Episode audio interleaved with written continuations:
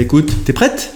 Non Eh bien, voilà aujourd'hui la première euh, émission, première euh, interview avec euh, la première personne qui a accepté de, de jouer le jeu, donc Virginie. Virginie, je vais te laisser te, te présenter. Oui. Alors, que peux-tu nous dire de toi, sans trop en dire? C'est toi. Alors, l'essentiel déjà, Virginie de Ruel. J'ai 45 ans. euh, J'ai deux enfants, 10 et 12 ans, deux garçons. Et, euh, et j'habite à Quevillon, une petite commune euh, dans la campagne rouennaise, en Normandie, Tout à fait. Donc c'est là qu'on enregistre dans ton, dans mon atelier. dans ton atelier. Alors justement, aujourd'hui, tu as accepté, d'ailleurs je te remercie, de- d'essuyer les plâtres de cette, euh, de cette émission, de ces, ces petits exercices. Euh, aujourd'hui, on est là parce que tu as opéré un changement de vie il y a quelques années. Donc euh, bah, tu vas nous expliquer, enfin, Mhm. Tu vas nous, nous- nous retracer peut-être un petit peu ton parcours. Donc, euh, quelle était ton activité euh, avant? Mhm. Quels ont été les, les déclics? Et puis, bah, ce que tu fais maintenant et depuis quand tu as, tu as opéré ça? Je te, je t'écoute. Alors, euh, mon parcours. Alors, j'ai fait des études de droit. Je viens de région parisienne, dans les Yvelines, et je suis venue à Mont-Saint-Aignan pour faire des études de droit à, à la fac. Euh, à l'issue de ces études, j'ai tenté de passer quelques concours de la fonction publique que j'ai échoué, auxquels Oh j'ai échoué. Euh, je dirais aujourd'hui, heureusement, vu euh, le travail que je fais aujourd'hui et dans lequel je m'épanouis, je me dis que je ne me serais pas forcément épanouie dans, dans ces métiers-là. Et ensuite, j'ai très vite intégré une, des, des sociétés d'assurance. En fait, D'accord. Quasiment dès le départ, j'ai fait quelques petits, euh, quelques petits métiers euh, chez un, un fiscaliste, par exemple. Enfin, euh, j'ai tenté dans des cabinets d'avocats. Enfin voilà, le parcours classique. Et j'ai terminé dans l'assurance. D'accord. Dans, j'ai travaillé pendant une quinzaine d'années. D'accord. Et à l'issue de, de, de ces 15 ans, j'ai voulu entamer une reconversion. Euh, j'ai donc repassé des diplômes. Euh, j'ai fait deux ans de formation au à un centre euh, qui est situé sur Bolbec, donc à une heure de chez moi, un centre de formation céramique. Céramique, donc rien à voir avec ta formation initiale. Rien à voir avec ma formation initiale. C'était une vraie reconversion, j'avais envie de changer complètement. Enfin, c'était pas si simple, là je le dis simplement, mais c'était pas Oui, si maintenant avec le recul, tu. c'est ça. Donc j'ai repassé, j'ai passé deux CAP sur deux ans, c'était une formation sur deux ans, et j'ai passé un CAP tournage et décor. D'accord. Et à l'issue de cette formation, donc j'ai créé mon entreprise euh, en début d'année, là en février 2017. 2017, et euh, voilà, j'ai j'ai créé mon entreprise. euh, Donc là, tu es à 8 mois à peu près d'activité. Oui, Très c'est bien. ça. Et avant de rentrer justement dans cette organisation, que- quel a été le, le déclic? Pourquoi euh, changer d'un d'un parcours où tu avais fait ta formation initiale, Mhm. tu avais, fait 15 ans Mm. Euh, Est-ce que c'était un, un ras-le-bol? Est-ce que c'était un appel vers la céramique particulier et une envie de, de t'épanouir dans ce domaine-là Ouais. Ou voilà Euh, en fait, euh, c'était c'était un ras-le-bol de, de mon travail dans le dans l'assurance, oui. euh, Et plus généralement, je crois que c'était un ras-le-bol du travail en entreprise. D'accord. Euh, le déclic, il n'y en a pas eu. euh, Il n'y a pas eu un déclic. C'était un faisceau de d'alertes, je Oui. veux dire, qui ont fait que à un moment donné, je me suis réellement posé la question, C'est pas un savoir si ce que je quoi. faisais. Non, pas du tout. Et ça s'est étalé sur plusieurs années. Euh, Je me suis rendu compte que, que, que le travail en entreprise, donc euh, de manière générale, hein, euh, ça implique euh, beaucoup de, de contraintes euh, personnelles. En tout cas pour Mm. moi, euh, chaque jour, je me faisais violence pour appliquer certaines règles auxquelles j'adhérais pas forcément. Euh, je, voilà, on- J'étais manager en fait dans une compagnie d'assurance et, et on me demandait voilà du chiffre, on me demandait de la productivité, on parlait stratégie d'entreprise et voilà. Au bout d'un moment ça m'a pesé, je me, je me dis, je me disais mais qu'est-ce que je fais là? À Oui. quoi ça sert tout ça? C'est pas moi du tout, ça me correspond pas. Alors ça met du temps quand même à à, à monter Oui. vraiment et, et- et le fait de se dire, de se poser la question réellement, mais qu'est-ce que je fais là? Voilà, c'est pas Quand si on simple baigne que dedans ça. au quotidien, finalement, Exactement, on n'a pas le recul. Et, et, donc, et donc voilà, donc euh, les, les, les, contraintes au quotidien là dans, dans ce métier. Et puis euh, voilà, le soir, je rentre chez moi. Euh, je suis beaucoup moins patiente avec mes enfants que, qu'avec mes collègues. Oui. on a épuisé toute, sa, dit, toute sa réserve de patience dans Exactement, c'est ça. Et on se dit, mais ça, c'est pas normal non plus. Mm. alors, j'en parlais beaucoup avec mon conjoint, évidemment, qui est très important dans, oui. dans, dans là, ce qui m'est arrivé. Euh, T'as eu du soutien, t'as eu de l'écho Bien sûr, voilà, bien ça sûr. Et, et, voilà, il me dit, mais, mais si ça va pas, euh, il faut faire quelque chose. Enfin, mmh. euh, on peut pas continuer comme ça, parce que ça me pesait vraiment sur le moral. Hein. Je, oui. À un moment donné, euh, voilà, quand on n'est plus patient, quand on est toujours dans un état d'énervement un peu permanent, alors que je suis pas du tout comme ça Oui. naturellement, on se dit, voilà, ça commence à jouer sur notre vie de famille, forcément, il faut faire quelque chose. Et... Et c'est, vraiment le soutien de mon conjoint qui m'a fait euh, prendre cette décision-là et basculer. C'est aussi quelque chose qui est arrivé dans mon entreprise. Je me suis pris la tête avec mon responsable, chose que j'avais jamais fait avant. Et je me suis dit non, là, c'est la goutte d'eau. Euh, oui. faut que je bouge. Donc j'ai négocié une rupture conventionnelle. D'accord.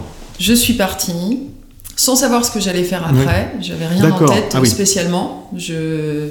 Mais j'avais besoin de cette rupture-là pour, euh, pour y réfléchir Mm. euh, dans le quotidien et dans le, dans le travail, dans la routine, dans ce tourbillon là infernal. Je, je ne pouvais pas réfléchir.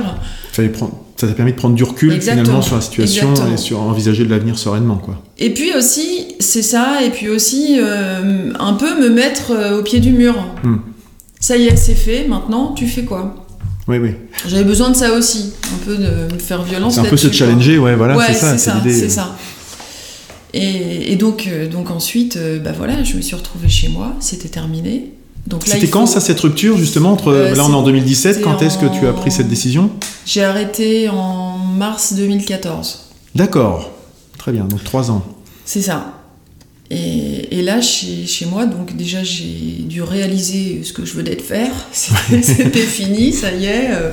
Donc, grand soulagement. Enfin, D'accord. Vraiment, moi, ça a donc c'est un été, soulagement euh, et pas une impression de oui. vide de, de Non, débou- d'être tout. déboussolé ça peut être, ça peut faire être la crainte de certaines personnes Ouais. de se dire ça fait- Non, non, non, pas du tout. euh, Vraiment un soulagement et cette impression de liberté, de se Mm. dire ça y est, je ne suis plus obligée de faire ce travail, je ne suis plus obligée de faire euh, ce qu'on me dit de faire alors que je, je, je n'y crois pas du tout. qui contredit tes valeurs etc Complètement, complètement. Et vraiment, euh, ouais, non, non, vraiment, j'ai trouvé ça euh, fantastique à vivre.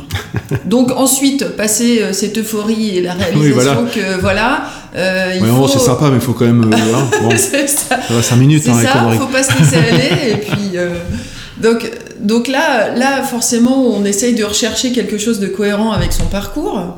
Donc, je repartais dans des formations complémentaires de, pardon, de ce que j'avais déjà fait euh, euh, auparavant. Oui, Donc, bilan de euh, compétences, des choses comme ça ou même pas Non, Même pas Non, D'accord. non, au départ, j'ai pas fait de bilan de compétences. C'est venu après, en fait. Au départ, je, je cherchais vraiment une formation complémentaire. Le but, c'était de retrouver un travail qui me permette de, Mm. de gagner ma vie quand même, euh, pour pas euh, pour pas pénaliser ma famille, Ouais. pour pas Pas emmener euh, tout le monde dans ton. voilà, c'est ça. Et il y avait un truc qui me gênait quand même parce que je retombais toujours sur les mêmes métiers, sur les mêmes. Et encore une fois, mon conjoint Arnaud me dit mais arrête. Ouais. Si tu Sors changes de de, ce travail, cadre-là. change de travail véritablement. ne retombe pas dans, dans la même chose. Et là, euh, voilà, feu vert. Autre chose que je ne m'autorisais pas à faire, puisque quand on n'est pas tout seul, euh, on pense oui. forcément aux autres et on ne veut pas les entraîner dans une galère. Mais alors à partir du moment où il m'a dit ça, euh, voilà, j'ai écarté tous les métiers auxquels je pouvais prétendre avec ma formation. Et très vite, je me suis tournée vers l'artisanat. d'accord. C'est quelque chose que pour lequel tu avais déjà des affinités, tu avais déjà des, Euh, des facilités ou Alors, une pas passion de d'enfance ou des choses comme ça jamais, euh, j'ai jamais fait vraiment euh, de, de travail manuel, Ouais. euh, de... mais j'ai toujours été très intéressée par ça. C'est Mm. quelque chose qui me rend très curieuse. Partout où j'allais en vacances, s'il y avait un marché artisanal local, c'était pour moi. Je regardais s'il y avait quelque chose dans le coin. Euh, Et, euh, et voilà, j'ai toujours été attirée aussi par le, par le monde de l'art. C'est quelque chose qui me fascine, que je Mm. trouve, euh, que je trouve incroyable. Ouais. Je, voilà, on fait beaucoup de La musées, euh, voilà, la création, musées, expos, salons. voilà, c'est des choses qui me, qui me parlent. Mais je suis aussi quelqu'un de, de rationnel et de raisonné. Oui. Et euh, je voulais pas non plus euh, dire euh, je vais faire de la peinture, euh, enfin un truc un peu délirant. Ouais, Donc la l'artisanat, concept complet, etc. Oui, Tu voulais vraiment voilà. quand même quelque chose de, de concret. oui, quelque chose de concret. Et l'artisanat, c'est on apprend, il y a- il y, a un savoir-faire, on apprend quelque chose, une technique, et c'était pour moi rassurant. Hmm. Il y avait à la fois la partie technique, donc j'en suis venue à la céramique parce que il y a cette, euh, cette dimension technique qui est, qui est rassurante, qui est là, on apprend à fabriquer quelque chose. Oui. Et la dimension un peu plus artistique où on doit décorer la pièce, on doit. euh, voilà, là, euh, ça laisse libre cours à notre sensibilité t'exprimer, quoi, artistique. Exactement.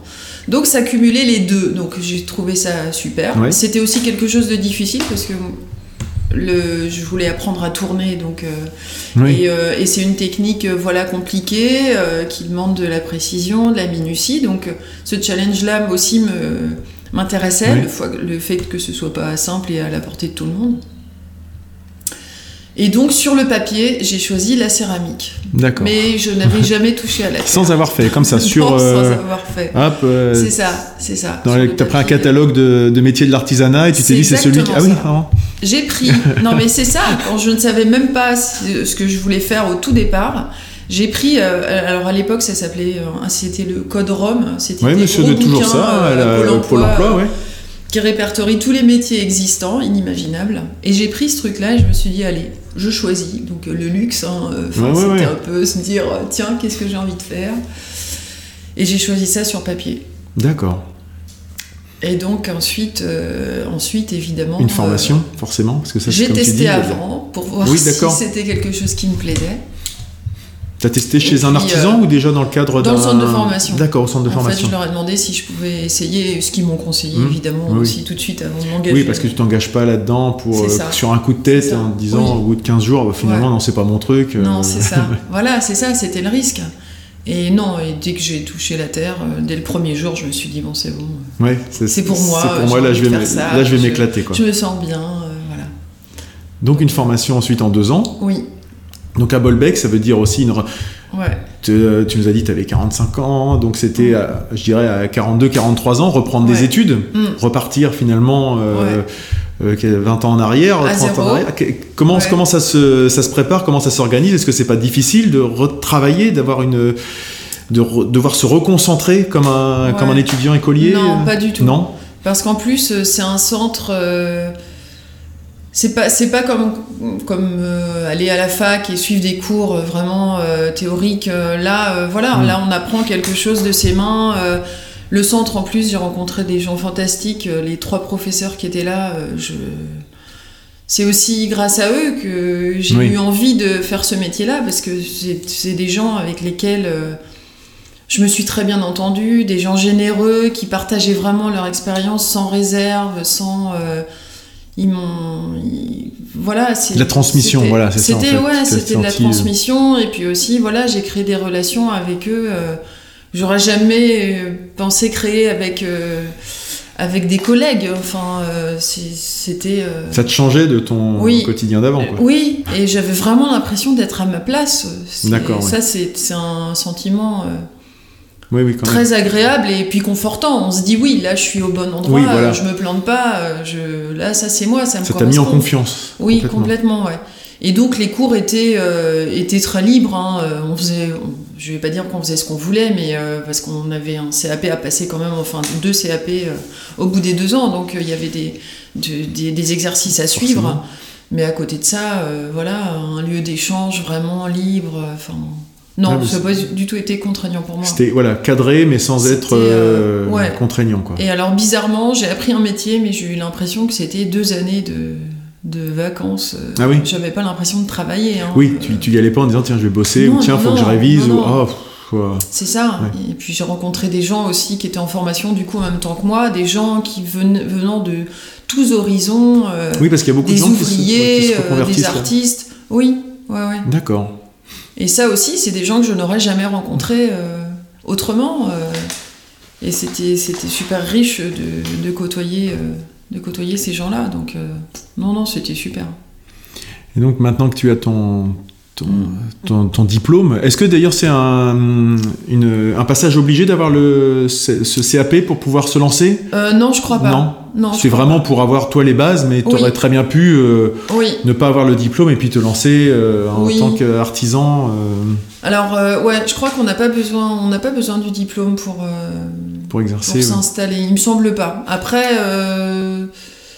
je sais pas. Par rapport Parce à la chambre des métiers, je, je sais pas. Je sais pas. Mais moi, c'était quelque chose que je voulais faire parce que je, euh, encore une fois, euh, j'ai pas envie de me lancer dans quelque chose un peu euh, à la Oui, légère et euh, voilà, je voulais Tant qu'à le vraiment faire, avoir. autant le faire vraiment bien. Et tant qu'à faire, autant avoir un diplôme. Euh, J'étais trop fière d'avoir mon CAP. euh, Oui. C'était mes deux CAP. et voilà, ça finalisait en fait une volonté de, de, de changement. Et... D'accord. Mm. Et tu disais tout à l'heure que tu voulais un métier aussi qui soit pas complètement complètement décorrélé de la réalité Oui. et qui aussi euh, soit un, Mm. je un vecteur de, de rémunération. Mm.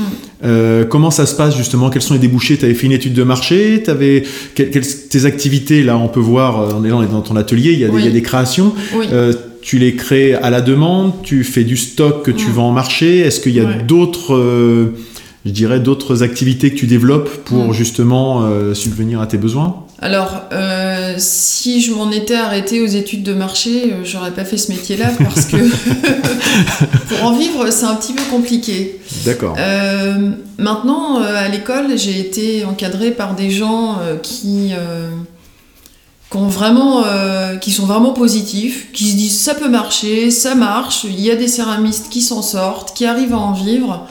Voilà les clés. Ils font ça, ça, ça. Euh, je trouve qu'on a été super bien briefé sur le. On n'a pas été leurré, on n'a pas été. euh, voilà, on nous a pas promis euh, des choses mirobolantes.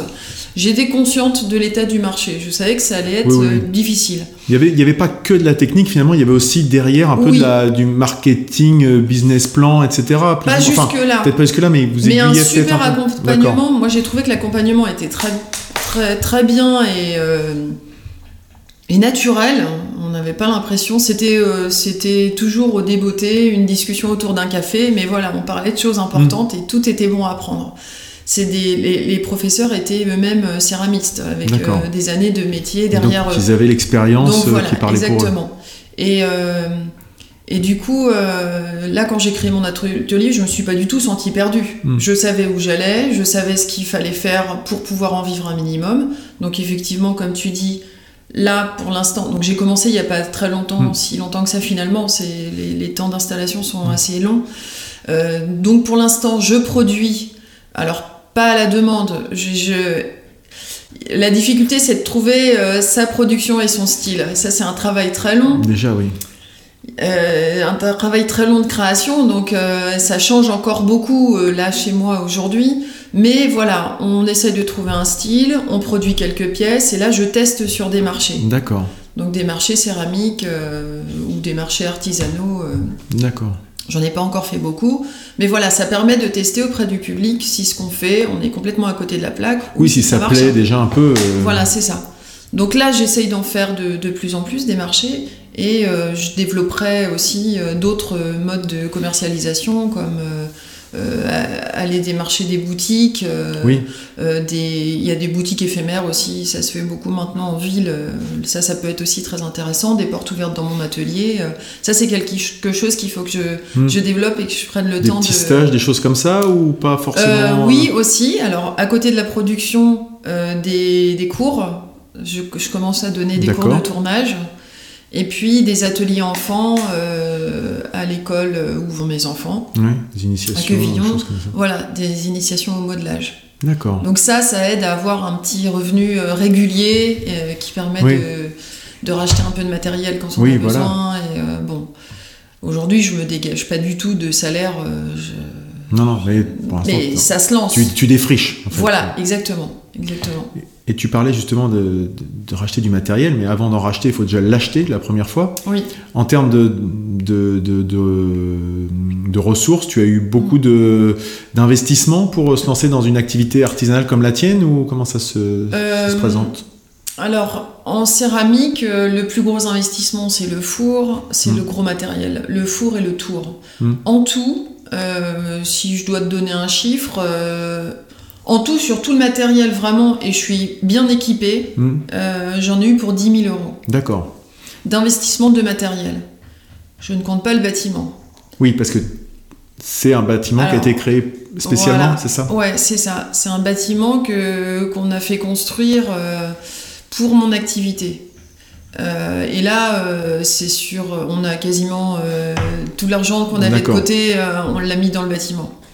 C'était important pour euh, aussi. euh, ça marque aussi des étapes et de se dire, euh, voilà, on fait pas les choses à la légère. Oui. Quand on crée une entreprise et on, on- on entame une reconversion, il faut le faire pleinement et complètement. faut se donner les moyens. faut se les donner les moyens, c'est ça. Donc on a, on a de la chance, on avait de, de, de l'argent de côté, donc euh, du, du fait qu'on avait, j'ai bossé quand même 15 ans, j'ai mis un petit peu de côté, Oui. donc ça m'a servi.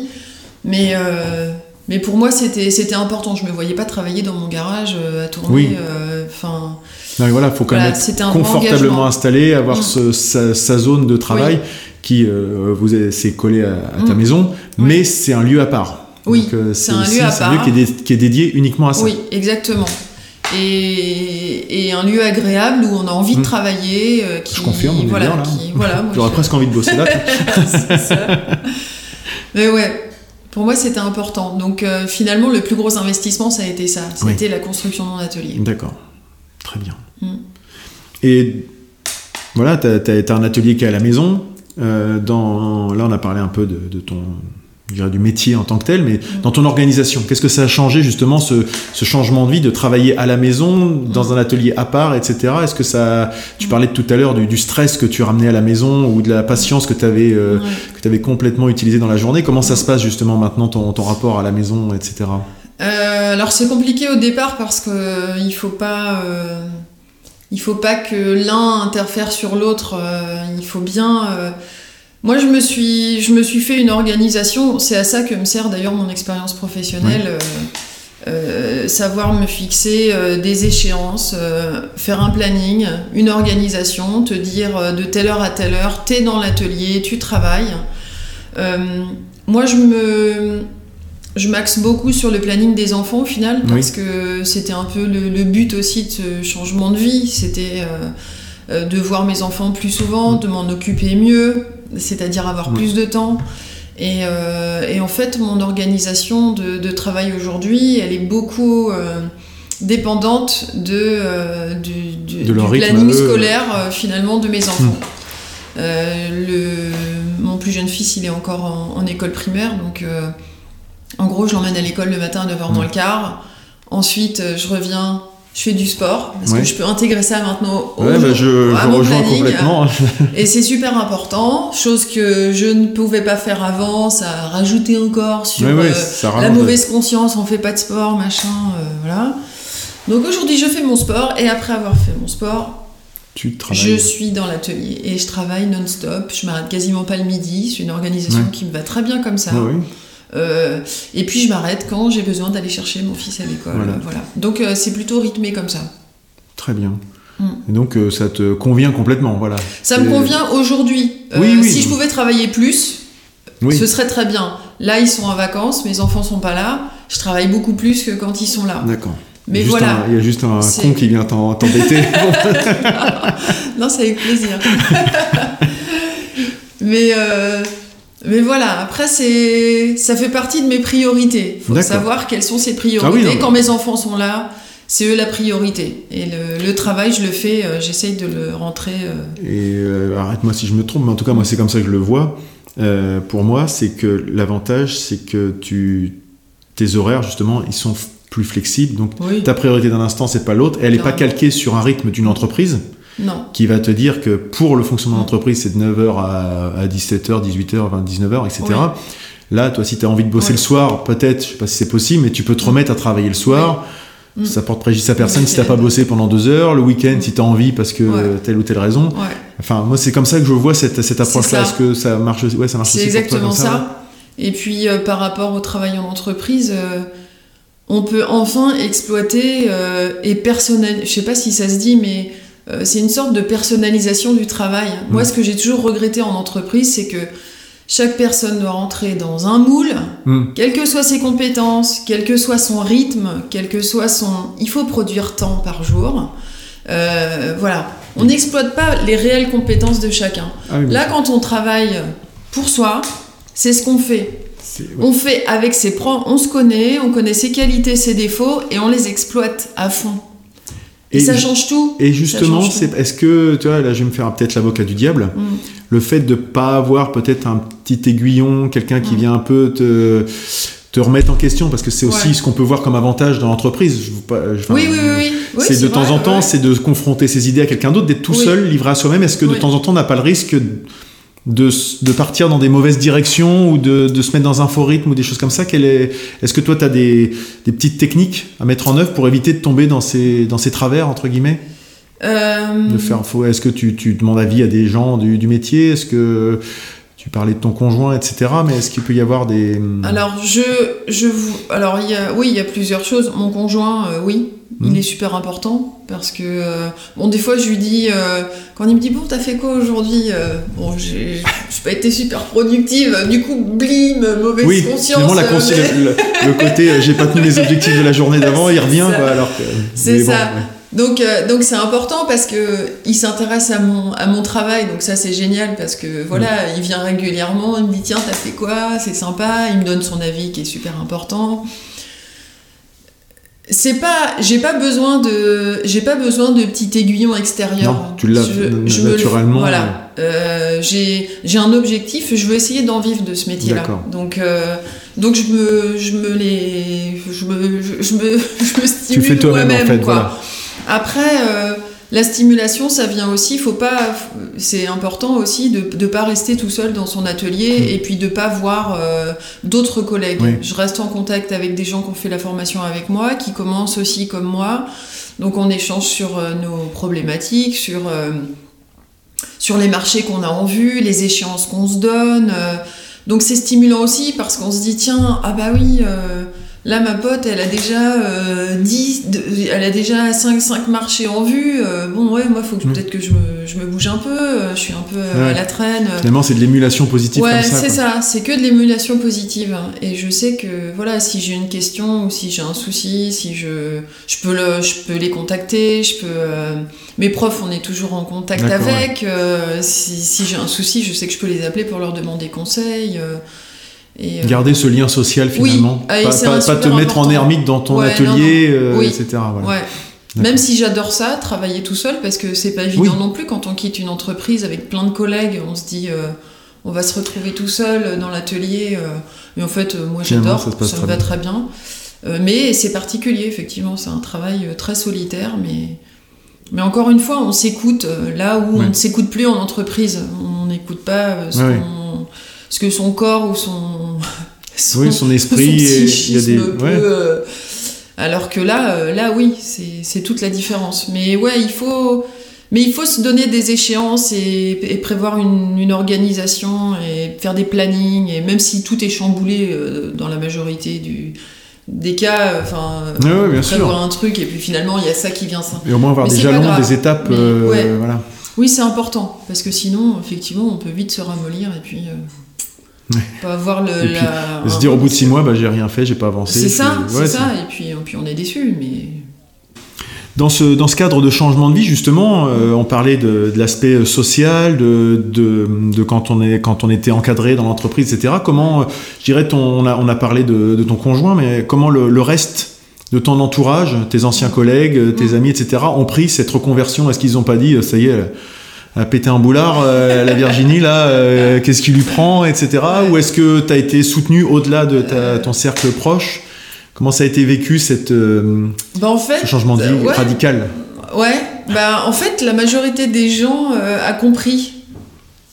D'accord. Et, et en fait, ça m'a un peu. Alors j'étais contente évidemment, mais ça m'a attristé pour eux en fait, parce que j'ai vu beaucoup de- d'envie. D'envie, oui. Et, et je me suis dit, c'est terrible le nombre de gens qui subissent leur métier et, et qui sautent pas le cap et qui. Je pensais à un collègue en particulier qui, qui peine au travail depuis des années et j'arrête pas de lui dire, mais. Enfin, j'arrêtais pas de lui Oui. dire, je m'y revois encore. J'arrêtais pas de lui dire, mais fais quelque chose, tu, ça te joue Oui. sur la santé, c'est pas possible. C'est donc euh, donc non, j'ai pas eu de, de gens qui m'ont dit oh là là c'est délirant. Juste peut-être une personne qui m'a dit mais euh, t'as bac plus 4, tu vas repasser un CAP. euh, hmm Que-. Et alors Bah, La première euh, réaction. Après je pense que voilà, elle elle a dû se rendre compte que c'était Hmm. idiot. Enfin, Mais c'est vrai qu'on est une personne qui m'a dit ça, Mais mais c'est tout. dans certaines entreprises, enfin moi je parle pour mon cas, le diplôme est tellement important, Oui. même plus important d'ailleurs que les compétences des gens ou que leur parcours, Mm. que c'est vrai que le fait de dire mais t'étais déjà au top, pourquoi tu Ouais. te, tu- voilà, ça. mais Ouais. c'est juste que genre, voilà, ça, ça correspond peut-être pas à Mais en fait, c'est des les. Ouais, c'est ça. Et puis, c'est les réactions qu'on a soi-même au départ. hein. Pourquoi on s'interdit de, de, de, de changer de métier et de, je sais pas, faire une activité manuelle ou...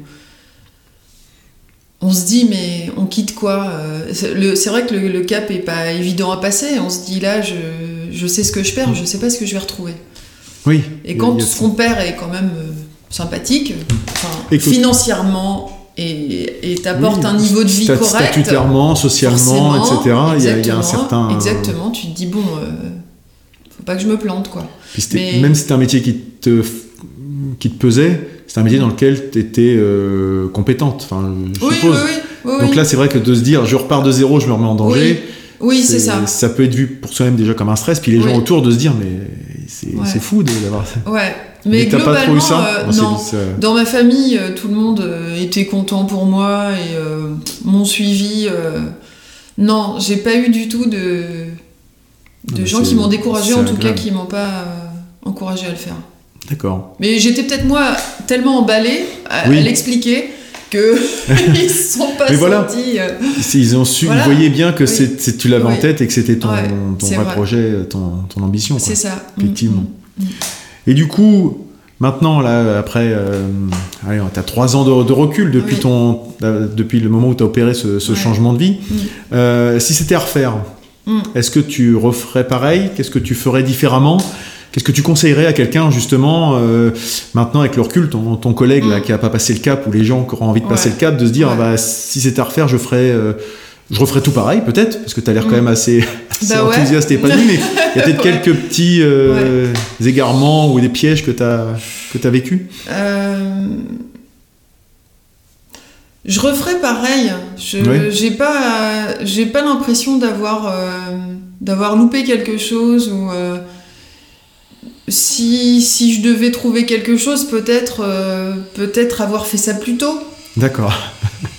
Mais je me dis que si je l'ai pas fait, c'est que j'étais pas prête et que j'avais besoin d'attendre. Et que là, c'était le bon je moment, sais quoi. pas, et là que c'était Voilà. le bon moment. Tu avais décidé que c'était le bon moment. Ouais, et que- peut-être, ouais. C'est, peut-être ça, mais mais dans les plus de ce que j'ai, de ce qui est important à faire, je pense, et euh, et qui a bien marché pour moi, c'est euh, c'est absolument avoir le soutien de son conjoint. Ouais. Je l'aurais pas fait sans ça. Mm. Euh, si s'il m'avait dit c'est n'importe quoi, oui. je je l'aurais pas fait. Je pense que effectivement le- l'environnement proche est très. Oui. Enfin, c'est ce que souvent les gens avec qui Mm. euh, j'ai l'occasion de discuter me, me disent. Et c'est ce que j'ai vécu aussi. Ouais. Et quand euh, Delphine m'a dit, euh, Mais là, euh, je crois que tu arrives au bout du bout, euh, mais casse-toi et puis fais autre chose. Enfin, en tout cas, Ouais. tu sais peut-être pas encore ce que tu veux faire, mais en tout Ouais. cas, tu sais ce que tu veux plus faire. C'est ça. Et- ça a été- ça. Parce qu'on Ouais. on se met les freins tout seul finalement, Oui, parce qu'on oui. se dit oui, mais hein, et puis quand on voit que finalement on nous ouvre les portes, Oui, c'est ça. c'est la- c'est l'appel vers la liberté entre guillemets, exactement ça. avec les contraintes qui peuvent aller avec. Mais euh, en tout cas, il y a ce sentiment. euh, Oui, c'est ça. Donc tu as eu cette même approche. euh, Ouais, exactement. Et donc, euh, donc voilà, si, c'est, important d'avoir le soutien de sa famille proche. Après, les autres, bon, ils sont pas d'accord, c'est pas grave, on vit pas avec. Oui, oui, ah bah bien sûr, oui, non, mais- voilà, mais, mais, ouais, ça c'est hyper important. Alors, juste un truc, c'est vrai qu'on n'a même, pas- donné le, Mm. le nom de ta structure, puisque tu as, t'as- tu as créé une structure qui a un, Oui. qui a un nom. Donc Oui, ça s'appelle Dans la boîte noire. Et pourquoi ce, ce nom Parce que mystérieux je travaille dans une boîte noire. Alors ça se voit pas parce qu'on est à l'intérieur. Oui, c'est ça. En fait, euh, en fait c'est un bâtiment qui est recouvert de, qui est en bois euh, peint en noir, Mhm. donc euh, ça fait vraiment une, boîte noire. Et euh, j'aimais bien le mystère du nom. On ne sait pas ce qui se trame dans la boîte noire. Et euh, et, euh, et la boîte noire, il y a aussi une histoire de de température, euh, les boîtes noires, euh, il me semble que c'est les boîtes noires des avions, elles résistent à une température euh, de 1000 degrés. voilà. D'accord. Et c'est la température à laquelle je cuis mes pièces. D'accord. Et je me disais, voilà, c'était marrant. Voilà, il y avait plein de petits éléments comme ça. En tout cas, c'était un, mot qui, un nom qui te parlait. et- Voilà. voilà. Voilà, et qui a été trouvé par mon conjoint. Ah, celui-là, alors. Disons qu'il est important Il est dans ce projet. Oui, oui, oui. Oh oui, j'aurais, j'aurais pas pu faire euh, tout ça sans lui, donc euh, bien sûr, oui.